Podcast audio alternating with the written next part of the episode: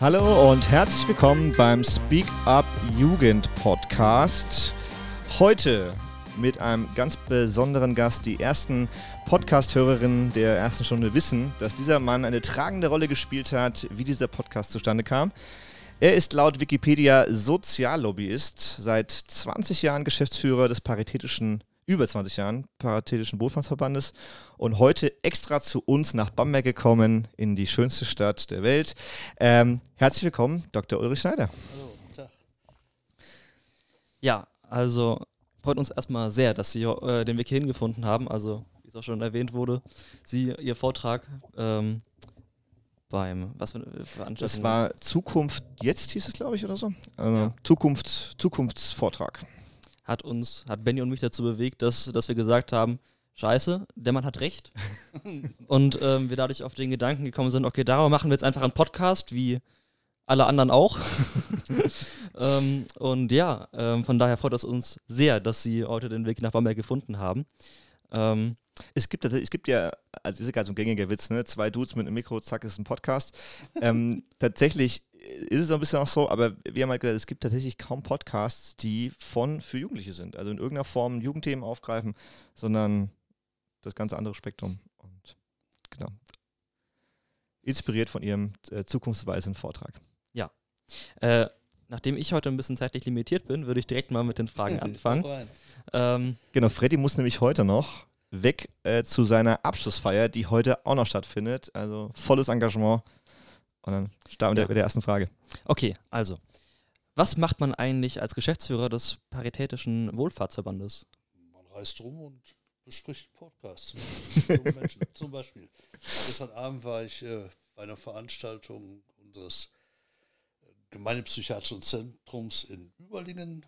Das wurde, der Höhepunkt war eine Rockband, die die Leute dort auf die Bühne brachten. Also man macht sehr viel, sehr viel wirklich schöne Sachen.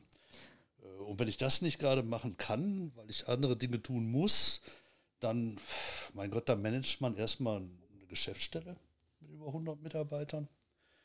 Sieht zu, dass äh, alles am Laufen bleibt, dass jeder die Infos hat, die er braucht, um gut zu sein. Wir setzen sehr viel Geld um.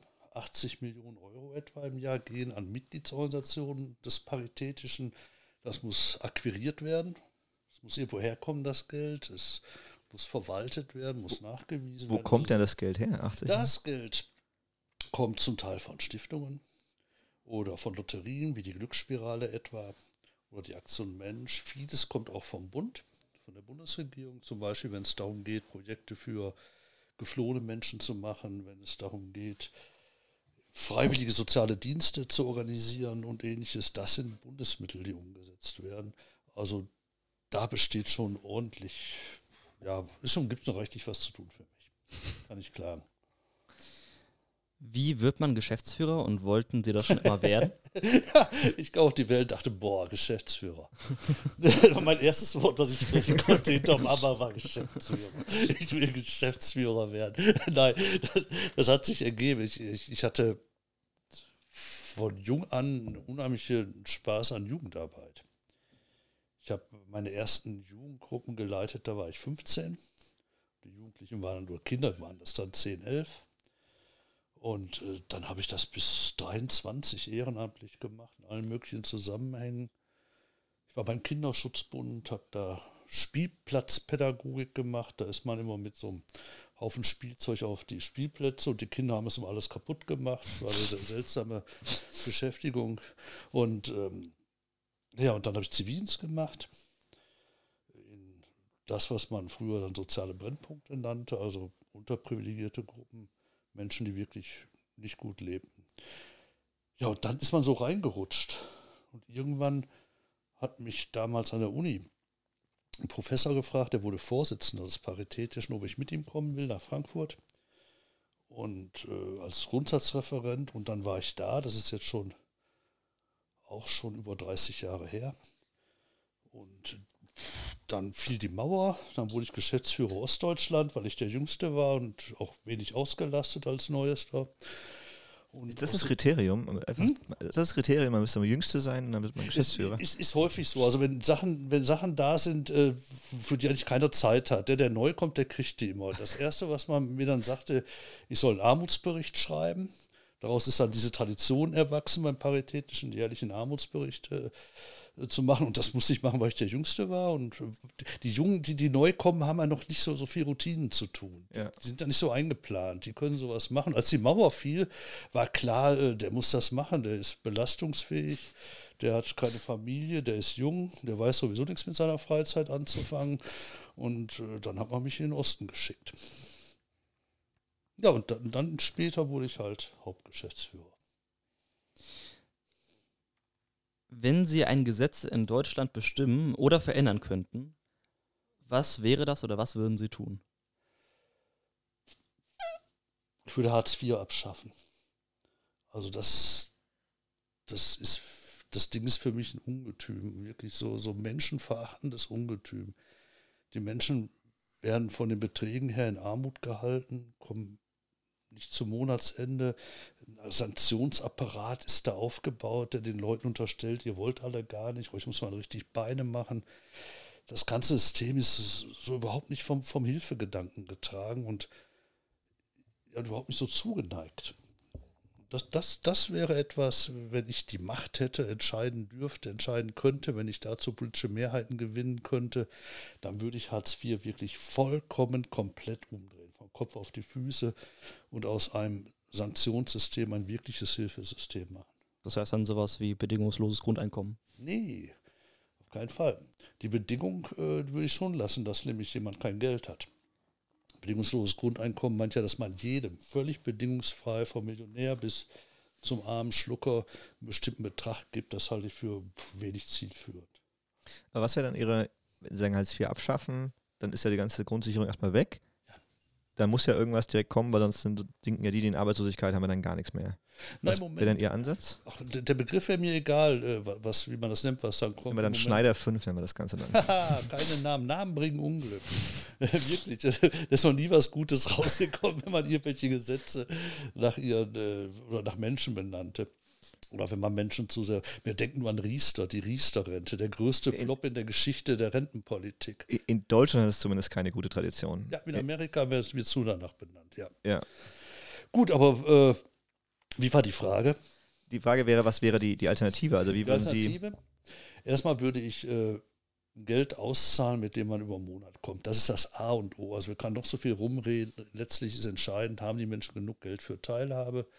Nach unseren Berechnungen müssen das jetzt schon etwa 700 Euro sein. Plus Wohnkosten, plus Stromkosten. Das, und der Hartz IV, ist, glaube ich, gerade bei 400. 449. 49, ja, das ist ja noch nicht mal ansatzweise bei Nicht mal 700. ansatzweise eben. Ähm, das ist das eine, das Geld muss stimmen. Das zweite, was stimmen muss, äh, sind die Hilfeleistungen. Also wirklich zu schauen, wie, wie viel kann ein Mensch überhaupt arbeiten. In Hartz IV sind ja Leute drin und dann gilt man ja bereits als erwerbsfähig, die aus gesundheitlichen Gründen häufig nur drei Stunden am Tag was machen können. Länger schaffen die gar nicht und die nicht mal am Stück. Und, und, und alle diese werden so, so, so rangekarrt und du musst und musst und musst und noch ein Bewerbungstraining.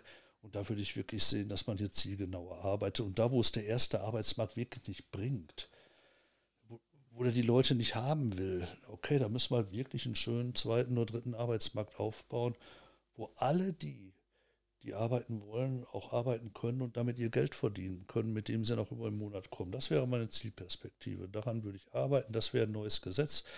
Und wie man das dann nennen will, kann man dann sehen. Schneider 5. Ähm, oder, oder ganz anderes, äh, Sozialreform.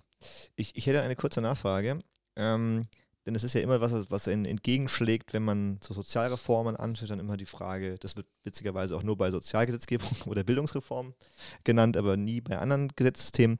Was, wer bezahlt das, was soll das alles kosten? Natürlich der Steuerzahler, wer soll das sonst bezahlen? Ja, na klar, das kommt vom Staat, da muss man, die Töpfe sind ja schon relativ groß. Ist ja immer die Gegenfrage so, das kostet jetzt noch mehr Leuten, also wenn man jetzt Hartz-IV-Empfängern nicht mehr 465 Euro gibt, sondern 700 oder sogar 800 Euro, dann ist das ja eine Mehrkosten.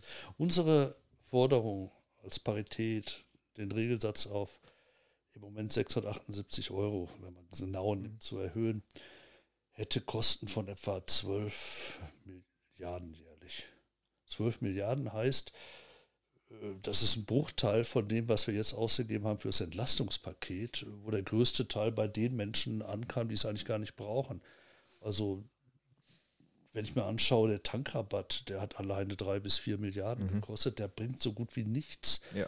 Die Absenkung der EEG-Umlage, also des Aufschlags auf die Stromrechnung, hat nochmal sieben, acht Milliarden gekostet. Im nächsten Jahr werden es über zehn Milliarden sein. Am meisten werden die davon begünstigt, die wirklich fette, satte Stromrechnungen haben, weil sie zwei Kühlschränke da haben, den einen für die Party, eventuell noch eine kleine Kellersauna zu Hause, sowieso freistehendes Einfamilienhaus, viele äh, Computerdinge und ähnliches. Beheizter Pool. Alles das, was man so braucht im Leben.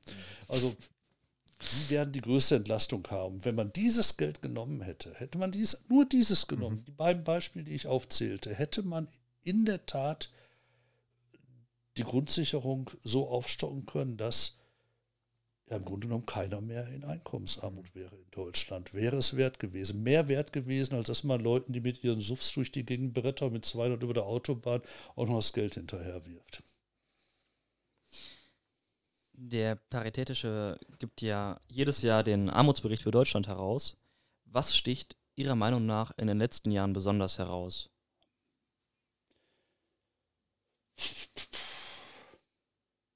Naja, in der Pandemie hat sich einiges verändert. Äh, die Gruppen, die in Armut gefallen sind, sind welche, die sonst gar nicht so bedroht waren, Selbstständige vor allen Dingen. Und das hat den Leuten in Deutschland auch noch mal vor Augen geführt. Selbstständig heißt nicht, dass man viel Geld hat. Also viele denken ja auch selbstständig, mein Gott, das ist jemand, der, der hat eine Firma, der hat Angestellte. Der größere Teil der Selbstständigen sind Freiberufler, sind Menschen, Solo-Selbstständige, also vielleicht auch nur einen kleinen Kiosk oder sonst was. Und in dieser Pandemie jetzt waren das Leute, die somit als Erste ihre Jobs verloren hatten oder Einbußen hatten, also die, die in der Gastronomie tätig waren, Messebau, unheimlich viele Musiker, die sind alle selbstständig, äh, Schauspieler, sonstige Künstler äh, und, und davon sind jetzt sehr viele in die Armut abgerutscht. Das war sicherlich jetzt völlig neu äh, bei den letzten beiden Armutsberichten, die wir rausgegeben haben.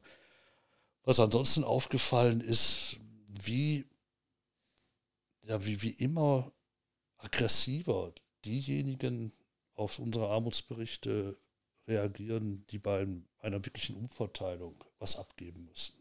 Also anscheinend für viele völlige Horrorvorstellung, dass sie was abgeben müssen, um in Deutschland Armut zu verhindern oder abzuschaffen. Und diese Aggressivität dahinter, die hat schon in den letzten Jahren wieder ein bisschen zugenommen. Das ist ein bisschen, also im Englischen kenne ich den Begriff als Resource Guarding, also die, die, die, dass die oberen 10% so versuchen, nichts von ihrem Kuchen abzugeben. Ähm, war in anderen Ländern schon früher zu beobachten. Würden Sie sagen, jetzt, also würdest du sagen, in Deutschland ist das, wird es gerade mehr oder wird es einfach, oder waren die schon immer da und jetzt sind es irgendwie. In diesem so Jahr hat die Aggressivität wieder deutlich zugenommen, weil die Menschen wissen durch die gesamte Klimapolitik, die notwendig ist, um wirklich totalen Klimakrise zu entkommen. Äh, wir werden so viele Ressourcen benötigt, wird so viel an öffentlichen Mitteln benötigt, dass es ohne Umverteilung gar nicht gehen können wird. Also wenn die obersten 10 Prozent in Deutschland, denen ja immerhin etwa zwei Drittel des gesamten Reichtums gehört in Deutschland, wenn die nichts abgeben, können wir das nicht stemmen. Mhm. Das ist ganz einfach und das wissen die. Und ich glaube, deswegen wird seit wir ernst machen mit einer anspruchsvolleren Klimapolitik. Seitdem liegen auch die Nerven bei vielen wieder blanker. Sie wissen, wir kommen in brutale Verteilungskämpfe rein. Hm. Was, was uns aufgefallen ist bei dem Armutsbericht, also der letzte rausgekommen ist, äh, findet ihr auf der Seite des Paritätischen, über 20 Prozent, ich glaube 20,7 Prozent sind unter 18 Jahren von Armutsbetroffenen. Das, die können ja noch gar nichts dafür. Also die haben ja, also man. Die Eltern können auch, die Eltern können auch nichts dafür, das stimmt, aber die, die haben ja, also gerade bei Jugendlichen ist es ja nochmal dramatischer, weil es ist ja ganz, ganz schwer, aus der Armut wieder rauszukommen. Und je länger man vor sich hat, desto schwieriger ist es. Und, und wenn man auch schon, also wahrscheinlich sind einige davon sogar in Armut reingeboren worden und kommen da einfach nicht mehr raus. Das, das ist ja, also das ist ja 20 Prozent der Armutsbetroffenen in Deutschland sind unter 18. 20, das sind die Kinder, die in kinderreichen Familien wohnen, ja. leben, also drei und mehr.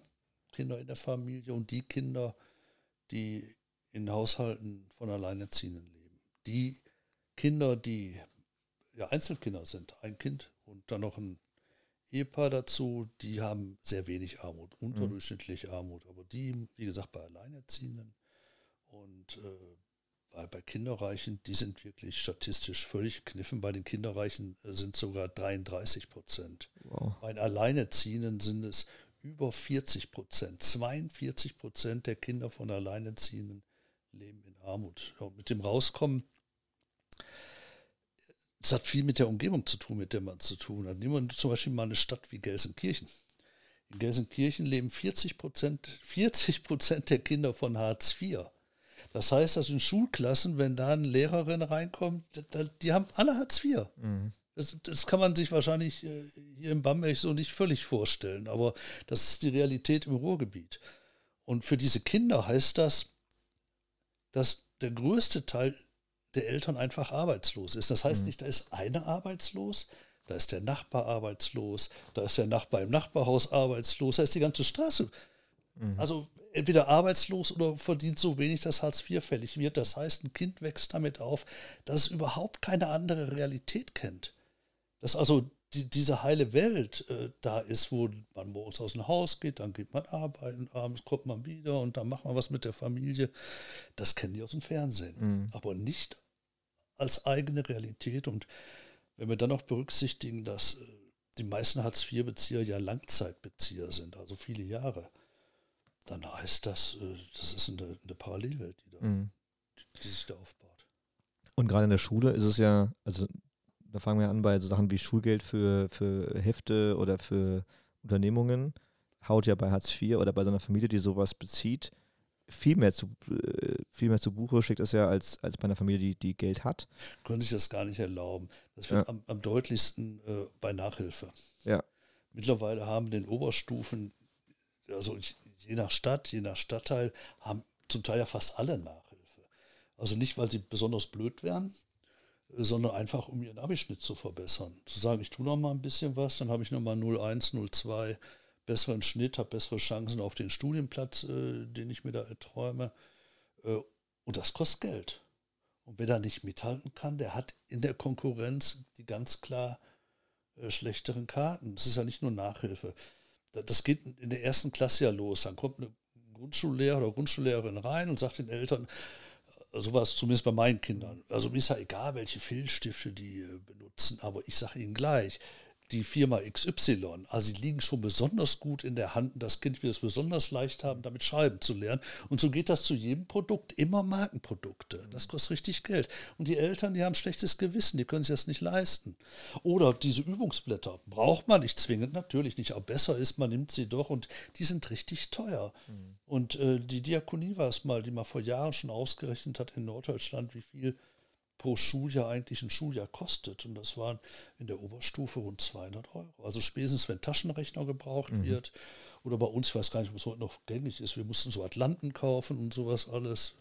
Äh, äh, so wie ich in das Schulsystem einschätze, ist es immer noch genauso wie vor 20 Jahren. hat sich viel geändert. Aber was ja heute hinzugekommen ist, ja. das denkt ja keiner mit. Bei der Pandemie wurde es offensichtlich, auch für die Studenten, Studierenden, ja die brauchen ja ein richtiges Equipment zu Hause an EDV. Ja, das haben wir auch gemerkt, in der, also gerade in der Jugendarbeit. Wir haben, glaube ich, sämtliche iPads, die wir haben, haben wir verliehen an, an Familien und Schüler und Schülerinnen, die, die gar kein Endgerät ja. hätten, außer ihr Handy. Äh, dann waren noch Netzprobleme teilweise. Also das war für einige, wo dann, ja, ja, wir machen einfach mal äh, Homeoffice und, und, und uh, Schulunterricht zu Hause und so. Das war für manche Familien war das eine riesige Herausforderung, ja. weil die, die gar nicht die technischen Möglichkeiten dazu haben und äh, geschweige denn die finanziellen. Das ähm, also das war richtig bitter. Absolutes Ammenmärchen, dass in, in, in, Deutschland Bildung kostenfrei ist. Absolutes Ammenmärchen, ja. stimmt vorne und hinten nicht. Ja, beziehungsweise das, das Grundpaket ist es, aber um mithalten zu können, äh, muss man eben Geld auf den Tisch legen, sonst wird man wieder hinten abgehängt. Ja, und dann bringt einem auch das ganze kostenlose Bildungssystem nichts. Welche Hilfen gibt es denn eigentlich für Kinder, die armutsbetroffen sind?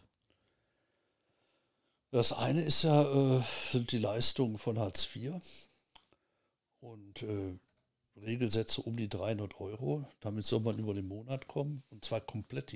Also alles, was ich brauche. Schuhe, Kleidung und Kinder wachsen ja nun mal ärgerlicherweise. Ich glaube, ist es nicht pro Kind 3 Euro pro Tag für Essen? Für Essen, auch Ja. nach Alter Unterschied. ja, genau. Egal wie alt die sind, egal wie. Nee, Also ein Jugendlicher, Jugendlicher darf, oder hat rechnerisch, ich glaube, 4,50 Euro. 4,50 Euro. So. Und ein kleineres Kind 3 Euro. Ja, für den ganzen Tag. Mit Davon sollen die satt werden. Mit, Geträn mit Getränken. Mit Getränken. Das ist absurd. Das Ganze ist, das Ganze ist absurd. Wenn ein Säugling äh, hat im Monat für Windeln 6 Euro. Also da, die gibt es nicht. Also die gibt's Also, ich, ich bin ja gerade Papa von zwei Kindern, wovon sie eins trocken ist, aber eins noch welche braucht. Windeln kosten so, selbst die günstigen kosten, glaube ich, 5, 6 Euro die Packung. Und da sind dann irgendwie 20, 30 drin. Gerade im ersten Stadium von so einem Baby oder einem Säugling ist das, Ja, das- das ist das, das das hält das noch nicht mal eine Woche. Das Ganze ist völlig absurd. Oder rechnerisch äh, junge, junge Leute, sag mal 15 Jahre alt, damit sie mal ausgehen können. Da haben die einen glatten Fünfer im Monat. Oder für Besuch von Musikveranstaltungen, Konzerten haben die, ich glaube, auch 4 Euro im Monat oder so. Oder Friseur. Also ist ja nicht so mein Problem, aber andere gehen da häufiger, da müssen da auch gelegentlich mal hin. Also wenn, wenn ich da gucke, bei, bei, bei jungen Frauen, ein Zehner im Monat, das ist gerade mal in Berlin Cut and Go und dann war es das. Aber so Dann sieht man aber auch so aus, Cut and Go. Also, exakte Mang. ja, ja das, das verwehrt einfach Teilhabe. Al- Also nicht nur an, an politischen Sachen, sondern auch einfach ich an, muss, ich muss es an Gesellschaft. Wo, wo Ja. wir da sind schon dabei. Das Schlimmste bei den Regelsätzen, muss ich vorstellen, was, was in so Beamtenköpfen so, so, so, so, so für kaputte Sachen passieren. Die sind hingegangen und haben sich in der Statistik angeguckt, wie viel geben arme Kinder beispielsweise, arme Menschen für mal eine, eine Cola unterwegs aus, so wenn sie mal irgendwo im Freizeitpark sind oder ein Eis am Stiel oder sowas oder auch ein Getränk. Und dann sind die hingegangen und haben allen Ernstes äh, das Ganze in Lebensmittelkosten umgerechnet. Also was wird die Cola im Laden kosten oder was wird das Eis kosten, wenn man es selber herrichtet und so weiter. Und haben denen dann nur diesen Betrag zukommen lassen. Dann wären dann, was weiß ich, aus 10 Euro im Monat für außerhäusliches Essen wären dann 3 Euro. Mit der Logik, die brauchen ja nicht ausgehen, die können sich auch zu Hause eine schöne Schallplatte auf, irgendwo hinlegen, eine Cola sich kaufen und, und haben es auch einen vergnüglichen Abend. Also sowas geht in Beamtenköpfen vor. Den, den wurden die paar Cent für die chemische Reinigung rausgestrichen, weil die sagten, die haben noch nicht mal Geld für einen Anzug. Was wollen die mit einer chemischen Reinigung? Oder Hamsterfutter und was weiß ich, Grabschmuck, alles weggestrichen. Also alles, was mehr ist als, als so Existenz einfach. Was, was, was Leben ausmacht, was, was Mitmachen ausmacht, was Geselligkeit ausmacht, alles brutal rausgestrichen. Und dazu gibt es jetzt aber, muss man fair sein, ein sogenanntes Bildungs- und Teilhabepaket für die Kinder. Und ähm, das sieht 15 Euro vor im Monat, wenn man mitwirkt, Sportverein, Musikunterricht nimmt an der Musikschule oder ähnliches. Und äh, wenn ich die Beispiele nenne, wird jedem schon klar, das Geld reicht natürlich vor und hinten nicht. Aber ein Sportverein kann ich vielleicht den Beitrag abdecken. Aber sobald es losgeht, äh, dass ich ein Trikot kaufen muss, die ja heutzutage auch meist hinten noch geflockt sind. Also Ja, oder neue, neue Fußballschuhe. Also man wächst, also gerade Jugendliche wachsen ja auch ständig. Oder die Turniere, wenn man Turniere anreist äh, und ähnliches. Also spätestens dann ist Schluss mit dem Sport. Und bei der Musikschule ist sowieso lächerlich. Also für 15 Euro äh, Gitarrenunterricht oder ähnliches kann man knicken. Kriegt- Eine halbe Stunde im. Monat. Ja, sowas. Ja. genau. Das müssen super Talente sein. Deswegen wundert sich die Bundesregierung dann jedes Jahr, äh, warum nur 15 Prozent der Jugendlichen das Ganze in Anspruch nehmen. Die schulischen Dinge, die gehen weg. Also es wird ja auch übernommen, einmal so ein Schulausflug, wenn der ansteht, dann wird das extra übernommen durch Bildungs- und Teilhabepaket. Oder unter gewissen Bedingungen, wenn man sonst kleben bleiben würde, auch äh, Nachhilfeunterricht, die Sachen gehen ganz gut weg. Aber sobald es in den Freizeitbereich, in Teilhabe reingeht, äh, liegt das Bildungs- und Teilhabepaket wie Blei in den Regalen, weil es einfach viel zu knickerig berechnet ist. Wir sehen ja aktuell auch die steigenden Lebensunterhaltungskosten, Lebensenthaltungskosten und fast alles wird teurer. Wie sehen Sie aktuell die Zukunft in Deutschland in Bezug auf Armut und soziale Gerechtigkeit? Zum ersten Mal haben, glaube ich, alle mitbekommen, seit einigen Monaten, seit diese Lebenshaltungskosten so durch die Decke schießen, seit Gas- und Strompreise so durch die Decke schießen, dass die Armut bei uns keine Bagatelle ist. Also zum ersten Mal haben wirklich breite Schichten mitbekommen, die sind nicht nur ein bisschen arm, ein bisschen ungleich oder was weiß ich vom Einkommen her, sondern die wissen wirklich nicht, wie sie über einen Monat kommen sollen. Und dass jetzt die Tafeln Alarm schlagen, zwei Millionen Menschen, die regelmäßig jetzt zu den Tafeln kommen, weil sie nicht mehr wissen, wie sie ihr Essen bezahlen sollen, dass alle wissen, wenn jetzt die, die neuen Stromrechnungen kommen, mit den neuen Abschlägen, die dann verlangt werden, auch bei Gas, dass da viele überhaupt mehr wissen werden, wie sie das auch nur annäherungsweise bezahlen sollen. Das hat zum ersten Mal ins Bewusstsein gebracht, vieler Politiker, aber auch andere Menschen, Medienschaffende, ja, dass wir hier vor einer wirklichen nationalen Katastrophe stehen, einer sozialen. Und das wiederum gibt mir ein bisschen die Hoffnung, dass wir vielleicht in diesem Herbst noch was hinkriegen und vielleicht so ein gewisser Ruck reinkommt, dass mehr und mehr, ja, sagen wir mal, meinungsmachende, politisch Entscheidende einsehen, dass unsere Gesellschaft einfach zu ungleich ist. Dass wir einfach mehr tun müssen, um den Menschen Puffer einzuräumen, dass wenn mal was passiert, dass sie trotzdem nicht gleich Existenzängste haben müssen, was im Moment bei Hartz IV und auch in der Rentenpolitik und so weiter so gar nicht gegeben ist. Ich, aus der momentanen krisenhaften Situation schöpfe ich eigentlich ein bisschen Hoffnung, dass es besser wird. So ein bisschen, es muss einfach nur laut genug knallen und schlimm genug werden, damit das was passiert. So. Die, die, ist doch wie dieser heiße Sommer. Also es, es bleibt ja wirklich nur die Hoffnung, wenn, wenn dass den Leuten klar wird, dieser heiße Sommer kann vielleicht noch einer der kühleren gewesen mhm. sein, die da vor uns liegen. Das finde ich die abgefahrene Perspektive, sich ja. vorzustellen, das ist wahrscheinlich der das ist, sagst du, wir haben gerade 37 Grad. Wir sind, sitzen hier unten zum Glück im Keller im, im, im, sehr entspannten Tonstudio. Ich hatte schon Angst, dass hier auch so warm wird, aber dass es eigentlich der kühlere Sommer wird in, für die nächsten Jahre. Das ist, das ist eine abgefahrene Perspektive. Ja, und, und so führen solche Katastrophen vielleicht auch dazu, dass ein paar Leute gelegentlich mal umdenken.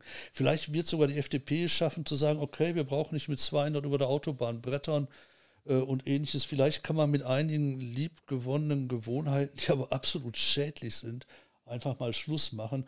Und in der Armutspolitik ist einer dieser liebgewonnenen Gewohnheiten einfach die Augen zu verschließen. Vielleicht bleiben die jetzt mal ein bisschen länger offen.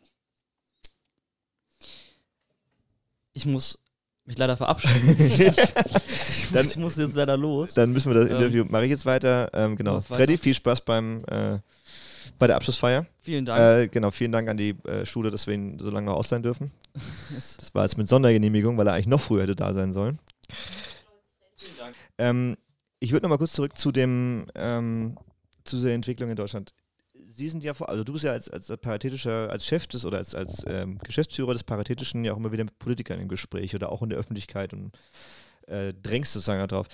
Wie, was für Mittel stehen dir zur Verfügung, um Entscheidungsträger zu beeinflussen oder zumindest das immer wieder auf deren Schreibtisch zu legen? Man muss zwei Dinge gleichzeitig tun. Das eine ist, man muss wirklich gute Lösungen an der Hand haben. Dinge, von denen Politiker glaubt, ja, das kann den Menschen helfen. Und das Zweite ist, man muss es schaffen, die Sorgen der, der Menschen zum Problem der Politiker zu machen. Also Armut äh, wäre an sich kein, politisch kein Problem, wenn nicht alle darüber reden würden. Mhm. Also, also, oder, oder andere Dinge wie Pflegebedürftigkeit wäre erstmal kein Problem, ja, wenn es keiner mitbekäme. Mhm. Um die Kunst besteht halt darin, glaube ich, und das ist auch eine der Funktionen von Lobbyisten, aus einem sachlichen Problem wie Armut ein politisches Problem zu machen. Ein politisches Problem taucht zum Beispiel dann auf, wenn Mehrheit der Bevölkerung sagt, so geht das eigentlich nicht und das darf nicht passieren und da muss die Politik jetzt endlich handeln. Dann wird es zum politischen Problem. Zum politischen Problem äh, kann es auch werden, wenn plötzlich sehr viele betroffen sind. Das, was jetzt ja der Fall ist. Was ne? im Moment der Fall ist. Ja. Dass hier plötzlich ganz andere Wählerschichten äh, angesprochen sind. Normalerweise ist es ja so, dass von den armen Menschen bekanntermaßen sehr viele überhaupt nicht zur Wahl gehen, weil sie sich nichts mehr erwarten von der Politik. Das ändert sich möglicherweise dann, wenn die Zahl der Armen so zunimmt, wie sie im Moment zunimmt. 13,8 Millionen Menschen leben in Deutschland derzeit unter der Armutsgrenze und das ist dann schon wie, wie hoch ist die aktuell? Wo liegt aktuell die Armutsgrenze? Nochmal zur Erinnerung. Unterschiedlich. Bei, äh, bei Alleinleben sind es im Moment äh, rund 1200 Euro. Und äh, bei Paaren dann, ich glaube, 1700 oder sowas, 1800. Und wenn noch ein Kind dazu kommt, ist man dann bei 2,1 und, und so weiter und so Ja. weiter. Also es nimmt ab, ist nicht pro Person und dann addiert Ja, das macht, das macht ja. Sinn. Ja. Ja. Aber so grob für eine Person, dass Das man ein bisschen eine, eine. Hausnummer hat, ab wann bin ich Ja, man kann sehen, die, die Hartz-IV-Schwelle liegt äh, im Moment im Durchschnitt äh, zwischen 900 und 1000 Euro, je nachdem, wie viel Miete man zahlen muss. Wenn man in Wiesbaden wohne, habe ich eine deutlich höhere ich Hartz-IV-Schwelle. ich komme tatsächlich aus Wiesbaden. Ich, Oder in München, Ja. als in, was weiß ich, als in Gelsenkirchen. ja. Und äh, deswegen diese relative Armutsgrenze, wie man ja berechnet, ist schon relativ haarscharf an Hartz IV. Mhm. Wenn man sich das alles anhört, kann man ja ein bisschen frustriert sein, auch verzweifeln. Was kann man denn als Einzelner tun gegen diese Entwicklung? Hast du da ein bisschen einen, das, gibt, also gut, es gibt die Hoffnung, dass es jetzt irgendwann so weit knallt, dass was passiert, aber was kann man als Einzelner tun? Ich denke, erstmal müssen wir Solidarität miteinander zeigen, unabhängig von Politik. Sondern ich muss wirklich äh, mit offenen Augen durch die Welt gehen. Also ich- muss Armut ja auch erkennen. Ich, ich, ich, kann ja wirklich so borniert durch, du- durch die Welt laufen, da, das, da, können ja links von mir, vom, links und rechts von mir Menschen wirklich, äh, denen kann es ja ganz übel gehen, ich krieg's gar nicht mit. gibt genug Menschen, wo es leider so ist. Ich muss also erstmal wirklich lernen, wahrzunehmen, wann Menschen äh, nicht mithalten können. Also nehmen wir ein Beispiel. Äh, Angenommen, man hängt äh, in so einer dieser Elternabende, wo wir Eltern alle so gerne hingehen. Und dann äh, wird darüber gesprochen beim Schulausflug, wie viel Taschengeld wird Mhm. mitgenommen. Ja. Und dann legen einige so richtig vor. Ne? Ja. Wow.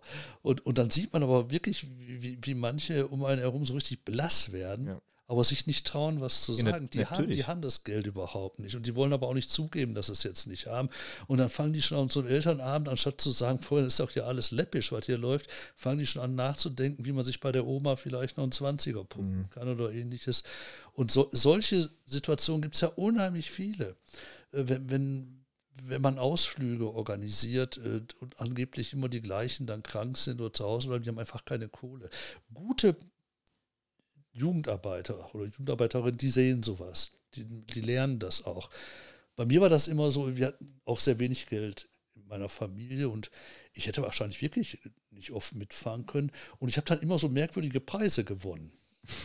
Also ich mal war ich der Messdiener des Jahres und mal war ich das des Jahres und jenes und wurde immer honoriert, dass ich umsonst bei jedem Ausflug mitmachen konnte. Und dann stellte sich immer raus, wenn wir auf so Ausflügen waren, da, da waren unglaublich viele Preisgewinner. Also wir hatten einen, einen, einen wahnsinnig tollen Kaplan der Pfarrgemeinde, der diese Hilfen Ja. Äh, zur Verfügung stellte, alle mitnahm, ohne dabei die Eltern in irgendeiner Form in Verlegenheit zu bringen. Ja. Ganz im Gegenteil. Die, die waren ja immer stolz drauf, dass ihre Kinder Messdiener- Preise permanent abräumen. Also das ist, glaube ich, ganz wichtig, dass man Solidarität im Kleinen übt, dass man auch Zivilcourage zeigt und, und, und sagt, Freunde, so geht das nicht, was ihr gerade anzieht. Ne, Die Abibälle sind für mich ein Grauen. Ja. Habe bestimmt ja auch schon vom erzählt, weil ich beim letzten Mal hier war. Das war für mich so ein einschneidendes Erlebnis, wenn ich da eine Abi-Karte zahlen soll, 60 Euro Eintritt für ein bisschen Flatrate äh, und dann mit, mit zwei Kindern, dann zwei Eltern und die Oma. Ja, ich hatte sogar vier Eltern, die, Wow. ja, das war, ja, mit das war, Geld. Dafür, da, ja, dafür haben wir es geschickt gemacht. Ich bin sitzen geblieben in der 9. Klasse und war dann mit meinem Bruder zusammen im selben Jahrgang. Das heißt, die mussten dann nur ein Abi beim machen. Das war, ja, genau, das, deswegen bin ich sitzen geblieben. Ähm, ja, aber das war, ich erinnere mich auch noch, also Klassenfahrten, die gingen ja so zwei, drei Tage und irgendwelche Kappes-Leute hatten dann 100 Euro von Ja. den Eltern dabei. Das war ja vollkommen, äh, un, also hat, stand in gar keinem Verhältnis. Ja, da muss man einfach lernen, den Ball flach zu halten wieder. Aber ich glaube, die, die, das du angesprochen, diese, diese Schamgrenze, die dann da auftaucht, von man will sich dann nicht als, als armutsbetroffen oder als nicht so wohlhabend äußern. ja, das ändert sich gerade zum Das, ja, das finde ich gut. Also in, in, auf Twitter gibt es ja diese, diese. Ich bin armutsbetroffen, Ja, ja. dieser unheimlich tolle Hashtag. Äh, Ich bin armutsbetroffen, wo, wo Leute sich outen und wo sie auch äh, äh, das mit sehr viel Stolz und sehr viel Würde tun. Ja. Und das alles läuft jetzt gar nicht mehr unter so einer Schamnummer äh, oder Versagensnummer, sondern mit einem gewissen Stolz, dass, dass man mit wenig Geld irgendwie noch Ja. Seine Familie durchkriegt. Und, und Leute kriegen mal mit, was das, also das öffnet ja eine Welt für Leute, die das ja, also ich gerade Schule finde ich einen guten Mikrokosmos, weil man das da oft mitbekommt, aber selbst das entkoppelt sich ja. Aber irgendwann zieht man ja in die Wohngegend, wo Leute ähnliches Einkommen haben. Ist man mit Freunden ja. unterwegs, die ähnliches Einkommen haben? Hat man äh, Verwandte? Ne? Das ist ja alles dann so sein eigener kleiner Kosmos und man kann das gut ausblenden, wenn man will. Gerade in Schulen, gerade noch in Grundschulen, ähm, an den weiterführenden ist, glaube ich, ja, da gibt es die wahrscheinlich auch, aber das ist nicht mehr ganz so krass äh, findet man eben noch Leute, die armutsbetroffen sind und die in einer ganz anderen Realität leben, als man vielleicht selbst. Und das. Äh, man, muss diese, es man muss es sehen wollen. Ja, genau, man muss es sehen wollen. Und da hilft natürlich so ein Twitter-Hashtag, wo Leute es einfach beschreiben, weil die diese Welt öffnen für andere. Aber man muss natürlich auch das lesen wollen. Und ja, das, ja, das ist wohl wahr. Ja, und dann eben, was, was kann man machen? Dann politisch engagieren. Zack. Also von nichts kommt nichts. Ne? einfach, einfach da sitzen und zu sagen, äh, äh, macht mal äh, ja. und, oder jammern, äh, wirklich nicht das Ding.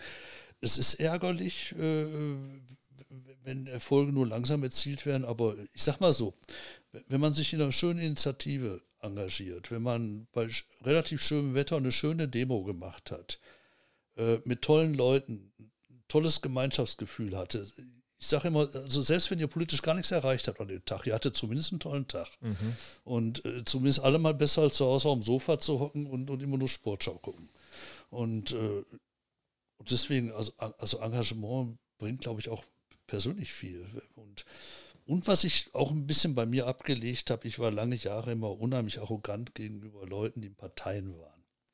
Das waren für mich alles so Leute, die. Äh, pff, ja, die, die, die immer nur rumlaverten und äh, immer nur mit Anträgen rummachten und habe ich mich sehr lustig drüber gemacht. Und das hat sich bei mir schlagartig geändert, äh, als die AfD aufkam. Und da habe ich schon eingesehen, wir sind nun mal eine Parteienrepublik, mhm. kann man gut oder schlecht finden, ist egal. Aber wenn man politisch was bewegen will, da, dann hat man wahrscheinlich am meisten Chancen auch wenn man in Parteien versucht, was zu bewegen. Und äh, deswegen habe ich da jetzt auch mittlerweile, sehe ich das mit anderen Augen, wenn die drei Tage lang auf Parteitagen wirklich also sehr speziell drauf sind. Aber irgendjemand muss es machen. Ja, äh, du bist, glaube ich, 2016 in die Linkspartei eingetreten, wenn ich das war erinnere. eine Reaktion auf AfD, ja. weil, weil ich sagte, du, ich, ich habe keinen Bock, ja, denen das alles hier zu überlassen. Immer noch glücklich mit der Entscheidung? Ach mein Gott, äh, sagen wir mal so, man, man, man hat ja so, ich glaube, keine Partei ist, ist so, dass man immer alles Sonnenschein ja, aber, findet. Aber äh, ich sag mal so, als Wohlfahrt bin ich gewohnt, immer da zu sein, wo die Not am größten ist. Und äh, das ist aktuell die Linkspartei. da, da, damit kann ich da ganz gut umgehen. Ich, ich, äh, ich hätte da noch den einen oder anderen Case aktuell für eine andere Partei, die machen da auch gerade Konkurrenz. Aber ja, die, die Linken sind gerade, ähm, gelinde gesagt, äh, sehr chaotisch abenteuerlich. Ähm, gut. Äh, zum Schluss haben wir noch eine Speed-Dating-Runde, wo wir dich ein bisschen äh, kennenlernen, sozusagen weg von den großen, wichtigen Themen äh, hin zu ganz einfachen Ja- oder Nein-Fragen oder Sachen. Einfach. Ähm, Android oder Apple? Apple. Der, die oder das Nutella? Das Nutella. Äh, McDonalds oder Burger King? McDonalds. Cannabis legalisieren, ja oder nein? Ja. Äh, wo chillst du gerne? Sofa. Äh, was ist das Feierabendgetränk? Bier. Welche Serie hast du zuletzt geschaut? Stromberg zum 20. Mal hintereinander die gesamten Staffeln. Das sagt mir doch was. Jetzt, sind wir, jetzt, sind wir, jetzt, sind wir, jetzt haben wir die Jugendebene verlassen. ähm, ohne welche drei Dinge könntest du nicht leben? Musik, Musik und vielleicht Rock'n'Roll. Alles klar, ganz der Hobby-Rockstar, soweit ich das noch richtig erinnere. Äh, du bist auch in der Band, glaube ich, ne? oder spielst, ja, ja. spielst das selber? Was ist das Instrument der Wahl? Gitarre und Gesang. Gitarre und Gesang, jawohl. Alles klar. Ja, gut. Ulrich Schneider, vielen Dank für das äh, schöne Interview. Ähm, danke, dass du gekommen bist. Äh, für euch geht es gleich weiter. Wir sind gleich oben noch mit Leon Eberhardt und äh, im Gespräch, wo es darum geht, äh, jugendliche Stimme in der Öffentlichkeit, wie das eigentlich ganz gut funktioniert. Genau, deswegen vielen Dank euch fürs Zuschauen. Alle anderen, die das später hören, danke fürs Zuhören. Und äh, ja, schön, dass du dabei warst. Ja, hat Spaß gemacht. Danke für die Einladung.